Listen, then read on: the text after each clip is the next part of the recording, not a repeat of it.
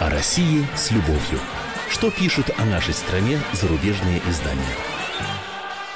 Здравствуйте, что я замредактор отдела политики комсомольской правды Андрей Баранов. И, как обычно, я знакомлю вас с обзором наиболее интересных публикаций в иностранных СМИ о нашей стране.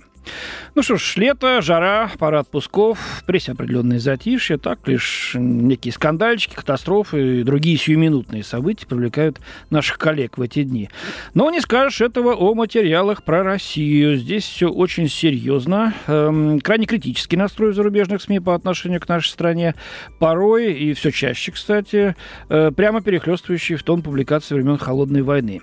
Э, Россию критикуют концептуально как государство и как мне кажется, с легкой душой вновь перевели нашу страну в разряд, ну, если не прямых врагов пока, то уж точно в категорию чужих, не своих, неправильных, строптивых. Вот откровение других высказался, по-моему, американский конгрессмен-демократ Чак Шумер, обильно цитируемый в иностранной прессе. «Я вижу, что пытается делать Путин», — заявил Шумер. «Он хочет снова превратить Россию в великую державу, и именно поэтому нет никакого смысла в том, чтобы оказывать ему уважение». Вот так вот. Это, по-моему, базовая причина нелюбви, да что там, собственно говоря, нелюбви, откровенного неприятия Западом политического режима в России, ее внешней политики и мер по укреплению стабильности внутри страны.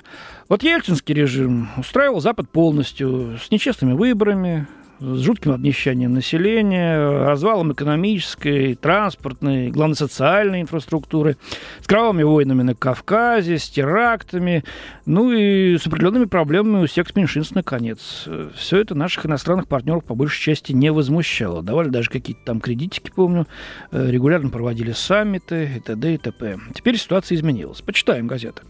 Британская The Guardian. Российские власти держат арестованных мигрантов в концлагерях. В рамках широкой операции против нелегальной иммиграции российские власти держат сотни рабочих мигрантов в импровизированном лагере в Москве.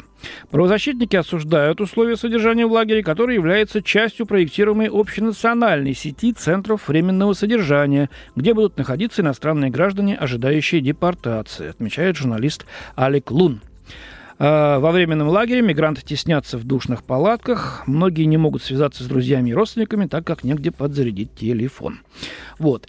Ну, если бы журналист коллега Лум поглубже вник в проблему, он, наверное, прежде всего уточнил бы, что речь идет не просто о рабочих мигрантах, а о мигрантах-нелегалах. Это первое. Дальше. Наверное, он не смог бы не сравнить условия в палатках э, с теми нечеловеческими, в общем-то, условиями, в которых эти люди, речь, кстати, идет о вьетнамцах, кто не знает, я напомню, э, эти люди обитали раньше, в каких-то жутких, жутчайших совершенно подвалах, по несколько человек на квадратный метр, в грязи, в тесноте, в убожестве. Есть же, кстати, фото, видео, они выложены в интернете. Есть и фото палаток, можно сравнить. Эм, там же в интернете, кстати, можно найти фотографии подобных лагерей в Италии, где по периметру действительно протянута колючая проволока, как в концлагере, э, в бараках жуткая грязь. Или вот э, сегодняшнее сообщение о бунте в одном из таких же лагерей, но уже в столице Греции Афинах, с поджогами, мордобоем. Между прочим, 10 полицейских пострадало. А вот первую группу вьетнамцев правительство Москвы за свой счет в субботу отправило самолетом в Ханой. Ну, покажите же разницу коллеги из Гардиан. Нет, куда привычнее писать про концлагеря. Ну, конечно, это ведь Россия, а там, понятное дело, сплошной гулаг был, есть и будет, видимо. Ладно, это все цветочки. Э, другая, куда более такая грязная тема замусолилась э, в эти дни на страницах западной прессы. За полгода до начала Сочинской зимней Олимпиады, как по волшебству, в разных странах, в разных изданиях появилась одна и та же идея. А не объявить ли свободному миру бойкот этой Олимпиаде? И наказать таким образом Путина и его режим. Э, то есть 33 года спустя сделать то же самое, что было предпринято в отношении Олимпиады 80 в Москве, кто помнит.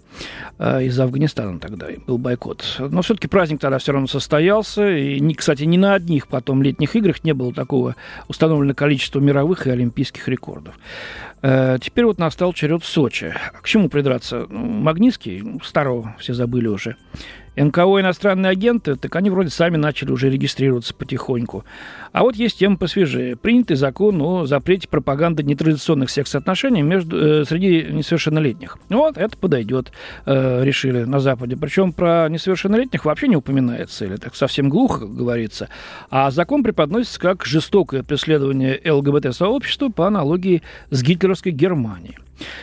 Смотрим. Джерри Лонгман, Нью-Йорк Таймс. Зимняя Олимпиада начнется ровно через полгода в российском городе Сочи. Спортсмены оказались в рискованном положении. С одной стороны, их могут наказать за выступление в защиту прав гомосексуалистов. С другой, им грозит депортация со стороны олимпийских чиновников за публичное неповиновение новому российскому дискриминационному закону. А, Фред Уэйр, Christian Science Monitor. Широко распространенное впечатление, что путинская Россия отдаляется от современного мира, может повредить имиджу Путина и России на Западе гораздо сильнее, чем отмена Обамы двусторонней встречи. Впечатление основано на новом российском законе, запрещающем пропаганду гомосексуализма. Новый закон явно свидетельствует, что Кремль пытается создать конформистское общество большинства, где меньшинство, особенно гонимое ЛГБТ, сообщество, могут существовать только неофициально и будут сурово наказаны за любую попытку утвердить свою идентичность в публичной сфере, говорится в статье. Э, на Западе в последние недели ширится негодование, рассказывает автор, упоминая о бойкоте русской водки, призывах прекратить побратимство 27 городов США с российскими городами и запретить авторам антигейского закона въезд в США. Но самое тревожное для Кремля – призывы к бойкоту Сочинской Олимпиады. А, в недавней беседе Обамы телеведущего Джея Лена на передаче Tonight Show на канале NBC, там, кстати, немало слов было сказано о России, об отношениях с нашей страной, а, Лена заявил, что в России гомосексуализм вне закона и провел параллели с нацистской Германией. Обама ответил, что не может терпеть страны, которые пытаются обходиться с геями, лесбиянками или трансгендерными лицами таким образом, что их запугивают или наносят им вред. Эм, Марк Адаманис, Forbes, британский актер и писатель, открытый гей Стивен Фрай, недавно пополнил растущие э, ряды западных знаменитостей, осуждающих запрет на пропаганду гомосексуализма в России. Он написал открытое письмо премьер-министру Дэвиду Кэмерону и президенту МОК Международного олимпийского комитета Жаку Роге, призывая к бойкоту Олимпиады в Сочи. Э, в нем приводится в письме, то бишь, э, прямое сопоставление с нацистской Германией. Э, Тадаванис пишет, что, отметив ограниченность и глупость авторов закона, Фрай говорит следующее. Милонов, один из авторов, утверждает, что российские ценности не совпадают с западными, но это совершенно противоречит философии Петра Великого.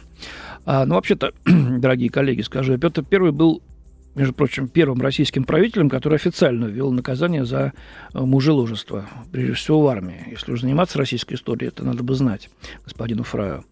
А нынешний российский закон уже скорее похож э, на прежнее правило армии США, сформулированное при президенте Клинтоне сравнительно недавно.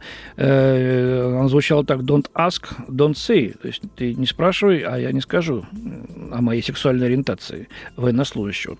У нас ведь эти отношения никто не запрещает. Э, есть масса клубов соответствующих. Пожалуйста, любите там друг друга, ради бога.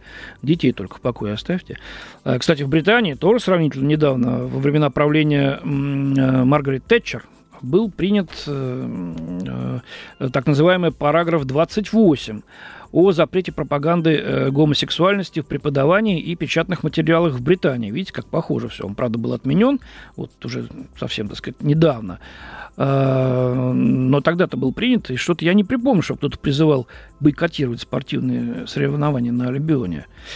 Э, в общем-то, российская история, я повторюсь, э, гораздо сложнее, чем простое противопоставление Запада, так называемому отсталому суеверному Востоку. Но именно в таком виде она часто и подается.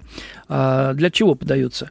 Ну, а это мы уже выяснили. Обслуживать современные цели и задачи наших партнеров по международной арене. А к другой теме. Э, в статье для французской La Nouvelle Observatoire эксперт по информационной безопасности эм, Стефан Леруа попытался разобраться, почему Россия стремится подписать с другими государствами конвенцию о правилах поведения во всемирной паутине, в интернете, то бишь. Э, разговоры о разработанной профильными министерствами, нашими российскими МВД, Минобороны, Минюстом, Минкомсвязи, э, разработанной стратегии начались в самый подходящий момент, считает автор. Буквально на днях британские парламентарии э, назвали кибератаки более опасной угрозой, чем нападение с использованием ядерного оружия. В России опасаются не столько кибератак, сколько использования сети одним государством для дестабилизации э, другого государства, полагает эксперт. В Кремле боятся, что интернет может быть использован как информационное оружие э, для достижения военно-политических, э, каких-то террористических или преступных целей, а также для вмешательства во внутренние дела других стран. Э, действительно, в Пентагоне еще с 2011 года размышляют о создании подразделения, которое занималось бы подготовкой и проведением пропагандистских кампаний в интернете в интересах США, Это говорится в статье, это не мои домыслы, это говорит вот как раз Стефан Леруа. А, возможно, подобные операции и не способны свергать режимы, но они помогают э, организовывать действия и формировать общественное мнение, э, как это случилось в ходе арабской весны, подчеркивает автор. Э, современный интернет близок к состоянию, в котором человек человеку волк, пишет Леруа. А Кремль хочет э, навязать ему общественный договор типа Руссо, э, по мнению автора. Ну, французу понятнее, если он оперирует, апеллирует к великому французскому философу.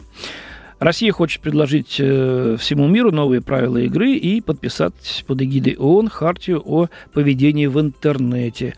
Увы, сожалеет автор, в современных условиях подобный договор вряд ли будет обладать реальной силой.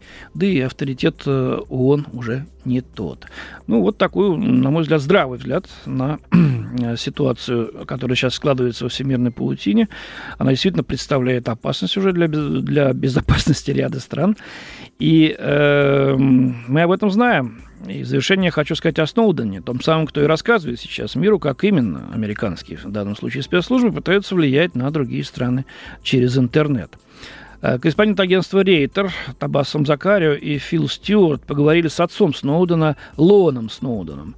И тот уверен, что Владимир Путин не уступит давлению Вашингтона и не изменит своего решения о предоставлении убежища эм, его сыну. Э, «Я уважаю силу и уважаю мужество», заявил Сноуден-старший. Э, «Путин твердо стоит э, на своем под огромным давлением со стороны нашего правительства. И мне остается только верить, что он и впредь будет столь же тверд». И дальше вот очень интересная цитата.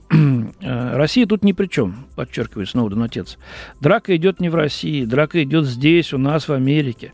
Она касается программ, которые подрывают, ущемляют, нарушают наши конституционные права. Э, я верю, что мой сын раскрыл настоящее злоупотребление властей, и я верю, что многие наши политики, вплоть до самых верхов, чувствуют в этом угрозу и поставлены в неловкое положение, цитируют э, его корреспонденты. Э, в настоящее время Сноуден-старший собирается создать неправительственную организацию, которая будет просвещать простых американцев по вопросам их прав. Я буду биться, проталкивать этот вопрос вперед, и нет ни одного политика, вплоть до президента Соединенных Штатов, который сможет меня запугать, уверяет он. Э, Лон Сноуден верит, что в конечном счете его сын вернется в США. Я не могу сказать, когда это произойдет, но я верю, что мой сын хочет вернуться, э, приводит его слова Рейтер. Ну а пока он сам собирается в Москву э, на свидание с Эдвардом, и, возможно, это случится уже вот на будущей неделе, о чем мы вам, конечно, расскажем. У меня на сегодня все. До свидания. Хорошо вам завершить выходные. В студии был замредактор отдела политики комсомольской правды Андрей Баранов. О России с любовью.